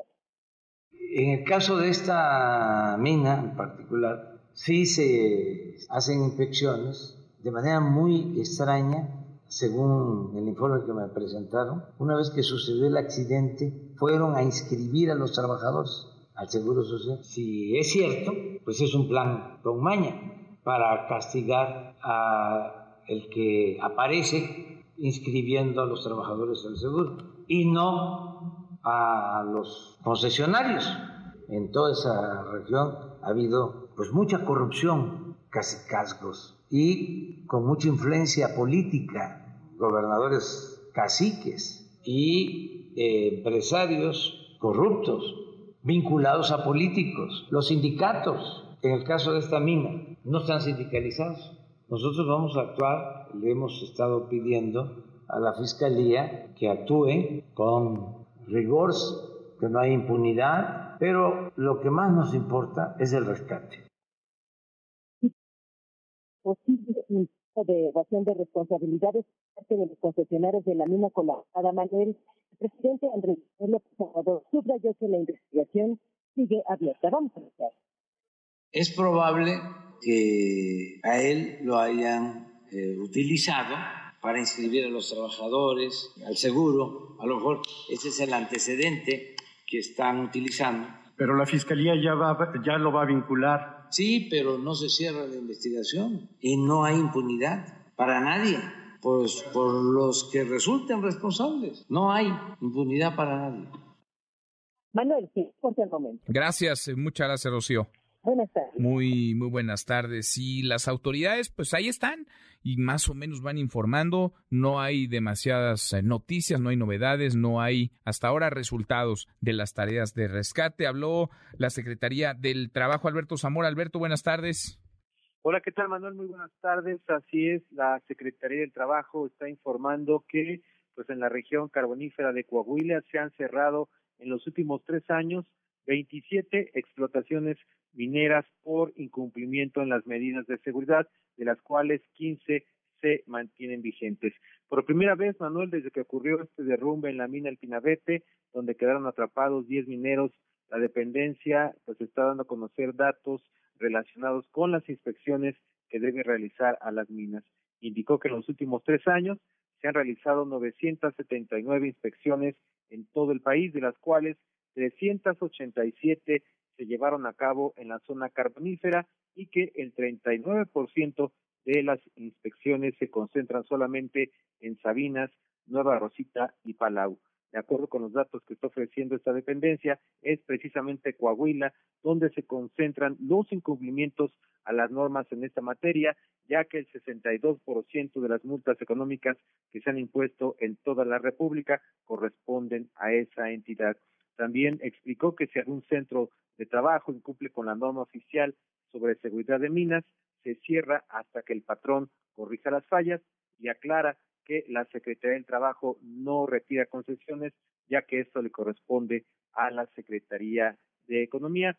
También reveló que actualmente se encuentran abiertos siete expedientes por incumplimiento a la restricción de acceso, a la mina y que ya se notificó a la Secretaría de Economía de la existencia de 12 concesiones que presentan irregularidades. Pero datos específicos sobre la mina El Pinabete todavía no ofrecen las autoridades de la Secretaría de Trabajo, Manuel. Nada todavía. Después de 10 días, nada. Cuando tendrían que tener, uno pensaría, toda esa información a la mano siempre. Pero más si hay una desgracia, una tragedia como esta, un derrumbe, una inundación que deja atrapados a 10 mineros, a 10 personas. En fin, Alberto, gracias. Gracias, buenas tardes. Muy, muy buenas tardes. ¿Por qué no se hacen las cosas bien? ¿Por qué parece que hay una ausencia en el Estado de Derecho en muchos frentes? No solamente es la seguridad pública en las calles, es también la manera en la que se organizan este tipo de sectores. La minería, por supuesto, que es clave, es fundamental, pero vaya, hay que hacer las cosas bien, porque si no, suceden situaciones como estas, tragedias como esta, la de Sabinas, Coahuila. Diez mineros siguen bajo tierra, diez mineros continúan a 60 metros de profundidad. Ahí están atrapados y ahí están sus familias al pie de la mina. Nadie se mueve. Le damos un giro a la información, Angélica Melín. Siguen los parlamentos abiertos, estos foros también alternos en materia electoral. ¿Cómo te va, Angélica? Buenas tardes. Hola Manuel, muy bien, qué gusto saludarte. También un saludo para el auditorio, bien lo comentas. Siguen los foros del Parlamento abierto sobre la reforma electoral, en este caso los que están organizando las bancadas de oposición, las del eh, bloque de la coalición Va por México, en este caso lo que plantearon a discusión los legisladores de oposición y que han considerado no han sido tomados todo en cuenta en, en los eh, en el Parlamento abierto oficial. Es el tema de los organismos locales electorales, los llamados COPLES, y bueno, pues en esta ocasión los legisladores de oposición convocaron a distintos consejeros de estos organismos electorales locales, de donde, bueno, pues coincidieron en advertir, Manuel, que la propuesta del Ejecutivo Federal en materia de reforma electoral constitucional debe desaparecer estas figuras, desaparecer los organismos locales electorales, también los tribunales electorales en el ámbito estatal, pues para que todo se centralice en el órgano en el que quieren transformar al Instituto Nacional Electoral, bueno, pues Hoy estos un golpe autoritario. En estado de vulnerabilidad ante la sombra autoritaria de desaparecerlos de golpe y plumazo para centralizar sus funciones. Y si me apuran, no nada más, no solamente los órganos electorales eh, que organizan las elecciones a nivel local, sino que también las que, las, los, que, los que los califican, los tribunales electorales locales. A ver, perdimos Angélica, sí, vamos a restablecerla ahora, pero bueno, ahí está este Parlamento abierto, este foro alterno del Parlamento abierto, y ahí están las grillas y las discusiones de la clase política, una realidad muy distinta a la que viven millones de ciudadanos, que hoy están preocupados por otra cosa, no por necesariamente una reforma electoral, están preocupados por si pueden o no salir a las calles, por si podrán volver con bien a sus hogares después de hacer vida cotidiana, de ir a trabajar, de ir a la escuela, después de hacer alguna compra. Lo registrábamos ayer, ayer por la tarde, tarde, noche en Ciudad Juárez, lo registrábamos esta misma semana en Zapopan, en Celaya, en Irapuato. ¿Qué es lo que está pasando? Porque mal haríamos como sociedad en normalizar estos hechos, en dar carpetazo después de escuchar las explicaciones de las autoridades. Asistimos a la normalización de la violencia, a la normalización de los narcobloqueos, al incendio de vehículos, de establecimientos, a las balaceras en espacios públicos, al asesinato indiscriminado de civiles. Los ciudadanos no tienen por qué vivir con miedo, con la incertidumbre de que en cualquier momento, cualquier calle, cualquier día puede convertirse en un infierno. ¿Dónde está la ley? ¿Dónde está la autoridad? ¿Quién hace valer la ley? ¿Dónde están los gobiernos? ¿Dónde el Estado de Derecho? la hora con 37, pausa, volvemos, hay más. Continúa con la información con Manuel López San Martín en MBS Noticias. Ya estamos de regreso. MBS Noticias con Manuel López San Martín. Continuamos. Seguimos, cruzamos la media ya 20 para la hora, hablábamos de Ciudad Juárez, también es lo que sucedió en León, lo que ocurrió en Irapuato, en Celaya, en Silao, eh, a mediados de esta semana, el miércoles, y ni se diga en el estado de Jalisco, el Samarta Gutiérrez, el Samarta, buenas tardes. Gracias, eh, Manuel. Buenas tardes. Comentarte que el fiscal del estado está todavía encabezando una rueda de prensa donde está hablando prácticamente de dos temas. Una es el mega fraude que hubo una inmobiliaria y donde está, eh, bueno, también hablando de estos narcobloqueos que se registran el pasado martes aquí en Jalisco. Dio un informe pormenorizado eh, con respecto a estos eh, bloqueos que hubo sobre la carretera Saltillo y que afectó principalmente el municipio de Zapopan.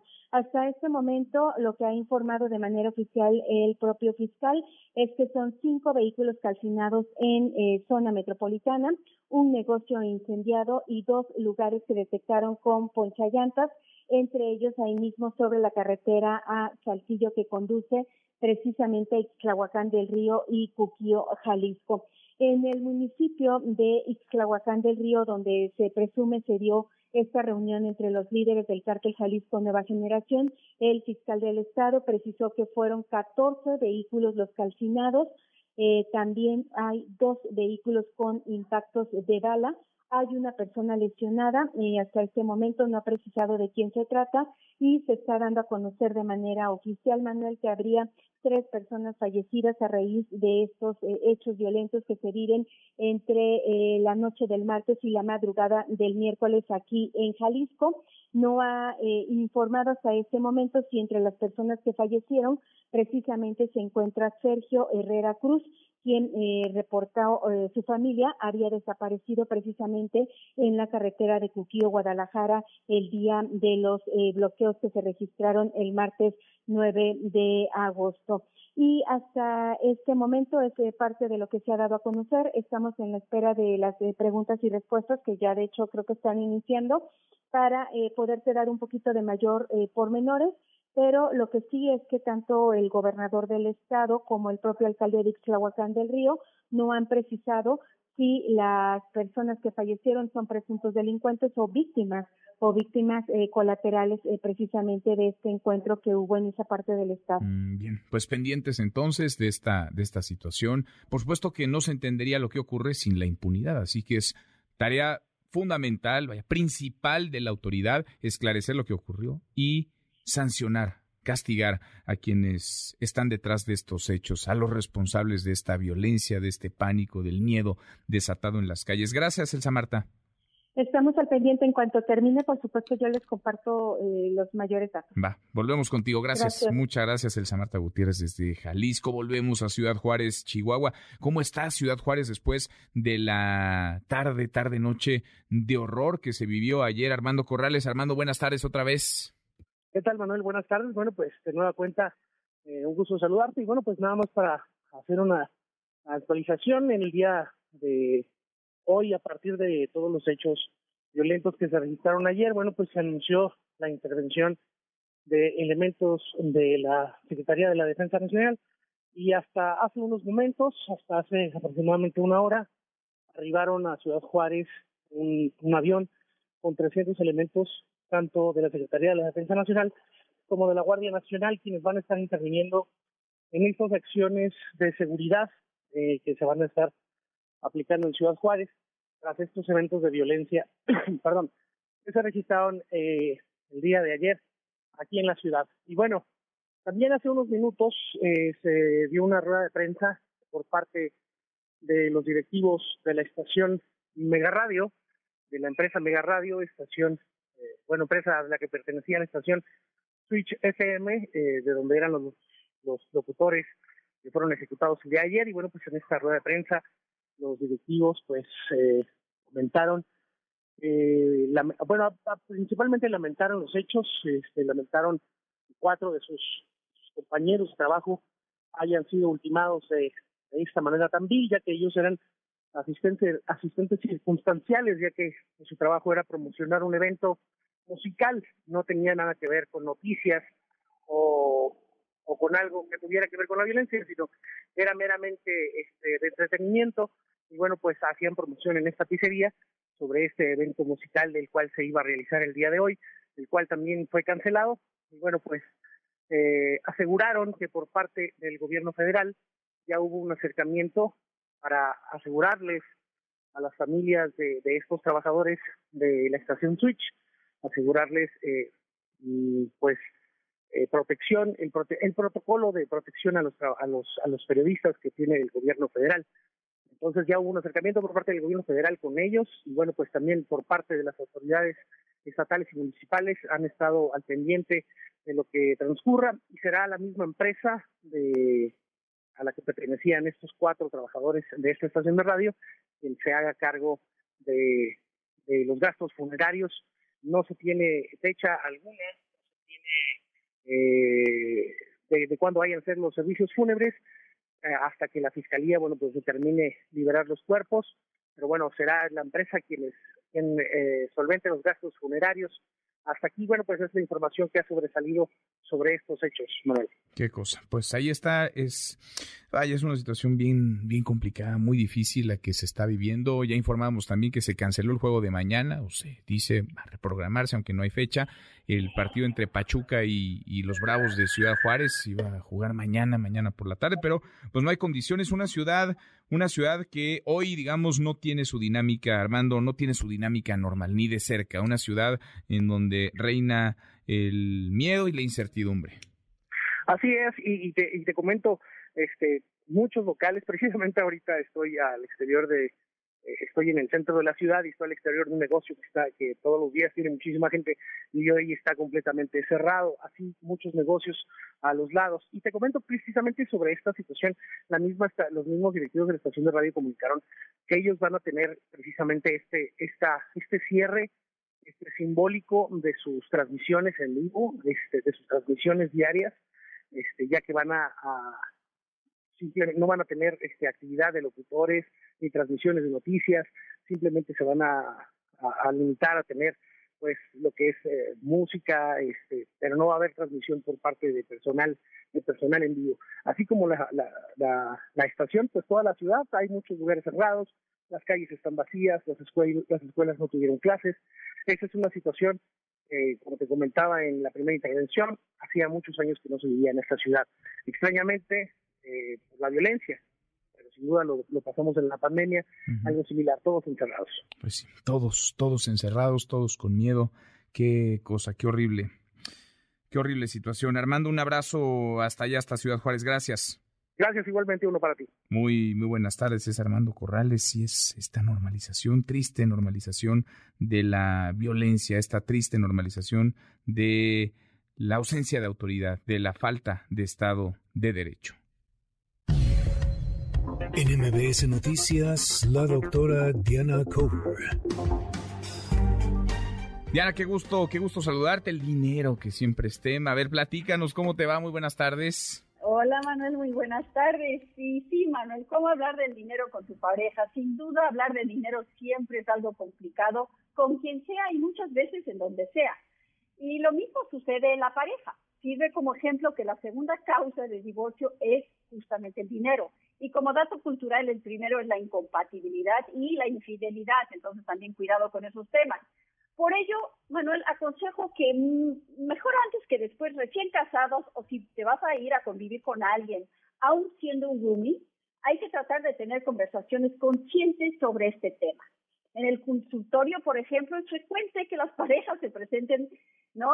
Cuando, cuando presentan el tema financiero causando, causa muchísimo estrés y amenaza la relación, muchas veces hasta volviéndola tóxica. Cabe mencionar que es un tema que no solo es una carga numérica, sino es altamente, tiene una carga altamente emocional. En principio, cada quien tiene su propio criterio respecto a este manejo del dinero. Y ante eso, la verdad se ha dicho Manuel, sí, ante, y ante cualquier tema de conflicto hay que estar abiertos a escuchar la postura de la pareja, por más antagónica que puede ser. Saber negociar e incluso aprender de esta forma de pensar diferente que tiene el otro puede ayudar muchísimo a la comprensión y al proyecto de la pareja. Los acuerdos convenidos siempre son ideales. Todos sabemos que dos cabezas piensan mejor que una.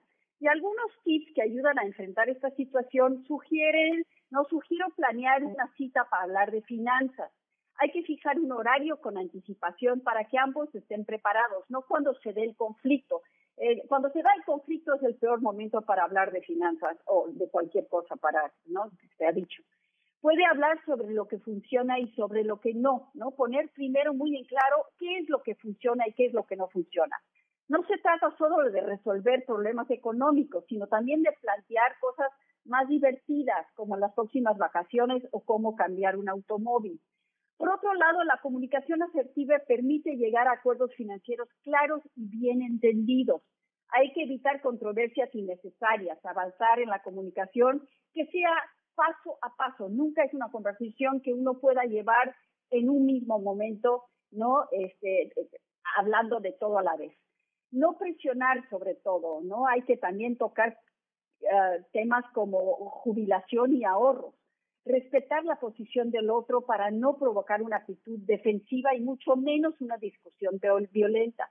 Es muy importante saber manejar las emociones cuando hay una crisis financiera poder resolver las disputas sobre las cuentas con decisiones que dejen satisfechas muchas veces ambas partes, o sea, tratar de encontrar un win-win situation, ¿no? Nadie, nadie debe de someter a nadie en estas discusiones. Debemos entender que todo se reduce, perdón, que no todo se reduce a tratar de aprender juntos cómo manejar el dinero. También, ¿no? Es importante entender los antecedentes históricos de cada quien crear sistemas que organicen las cuentas y sobre todo comunicar los movimientos económicos con transparencia, con certeza sin caer nunca en manejos de dineros ocultos. Nunca nada oculto va a ayudar a que una relación se comunique desde una honestidad. Y Manuel, como una reflexión de cierre, hay, que, hay, hay un dicho popular que afirma que no se debe hablar ni de dinero, ni de política, política ni de religión, pero en este caso vamos a contradecir dicha creencia y asegurar que las cuentas claras hacen relaciones muy largas. Pues sí, pues sí, cuentas claras, relaciones largas, me gustó eso. Gracias, Diana. Cuídense mucho, buenas tardes. Muy buenas tardes, cinco para la hora, ya mero nos vamos, revisamos lo último de la información. En tiempo real. Salman Rushdie está vivo gracias a que un policía lo salvó, informó Kathy Hoagland, gobernadora de Nueva York. Detiene a la familia de cuatro integrantes por un homicidio en Azcapotzalco. Anuncia el presidente López Obrador 600 millones de pesos para reforzar la Terminal 2. Ordena a la Secretaría del Trabajo cierre de 27 minas por incumplir norma oficial en materia de seguridad. Ahora sí, qué bueno que se cierran las minas que no trabajan de acuerdo a la norma. El país, el FBI, halló numerosos documentos de alto secreto en el registro de la mansión de Donald Trump. La Cámara de Representantes está preparada para aprobar un paquete de medidas sobre el clima, los impuestos y la atención a la salud. Con esto cerramos, con esto llegamos al final. Gracias. Muchas gracias por habernos acompañado a lo largo de estas dos horas. Soy Manuel López San Martín se quedan con Nicolás Romay, Radio Marca. Claro, ojalá que este sea un fin de semana mucho más tranquilo, ojalá que la violencia deje en paz a tantas ciudades que ha asolado en las últimas horas. se quedan con Nico. Nos vemos en un rato por ADN 40 a las 10 como todas las noches. Y acá nos encontramos el lunes, la próxima semana es viernes, es fin de semana. Pásela, pásela muy bien. MBS Radio presentó Manuel López San Martín en MBS Noticias.